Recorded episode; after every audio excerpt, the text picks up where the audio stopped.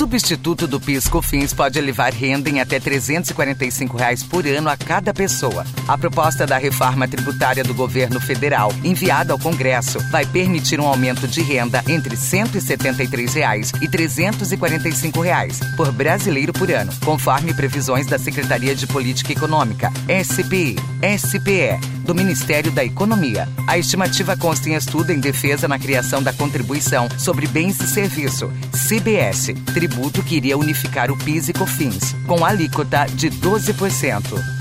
O projeto de criação do novo tributo é a primeira fase da reforma tributária do governo e foi enviada na semana passada ao Congresso. De acordo com estudos da pasta do Ministério da Economia, a reforma, ao simplificar o pagamento pelas empresas, acrescentaria até 373 mil vagas ao mercado de trabalho. O governo federal entende que o ganho vai ocorrer por conta do melhor na produtividade, elevando permanentemente a renda per capita. Abre aspas, não será um ganho temporário. Um aumento da produtividade total da economia eleva a demanda das empresas por trabalhadores. Fecha aspas. Diz. De acordo com o estudo, o efeito primário da nova proposta iria aumentar em 140 mil o número de cargos no trabalho. Além disso, a redução dos gastos de conformidade poderia acrescentar até 373 mil vagas ao mercado de trabalho. Confirma o estudo. Os custos de conformidade são os valores gastos pelas empresas no cumprimento da legislação tributária. Criação da CBS. O Ministério da Economia entende que a criação vai ter efeitos relevantes nas principais variáveis macroeconômicas, com a simplificação que ocorrerá com a unificação dos tributos e a redução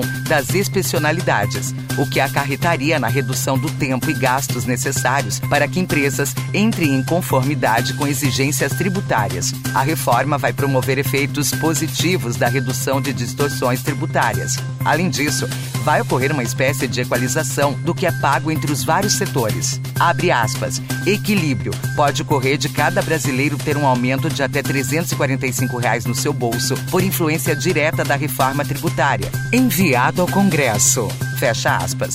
Diz o texto. Mais da nova proposta. Um problema da legislação atual são os diferentes incentivos dados às empresas e setores com distinção da alíquota do imposto. A notável disparidade de alíquotas entre firmas e setores que vigora hoje tem efeitos perversos sobre a economia, afirma o SPE. Apenas o COFINS, por exemplo, representa cerca de 50 exceções na incidência em direitos a créditos tributários. Em 2019, se levar em consideração os impostos e as contribuições, é de 34% do PIB. O valor arrecadado do PIS/PASEP e da COFINS em 2019 foi de cerca de 4% do PIB. A participação dos impostos em relação à arrecadação do governo geral tem sido inferior a 15% nos últimos anos. Para mais informações, siga-nos nas redes sociais.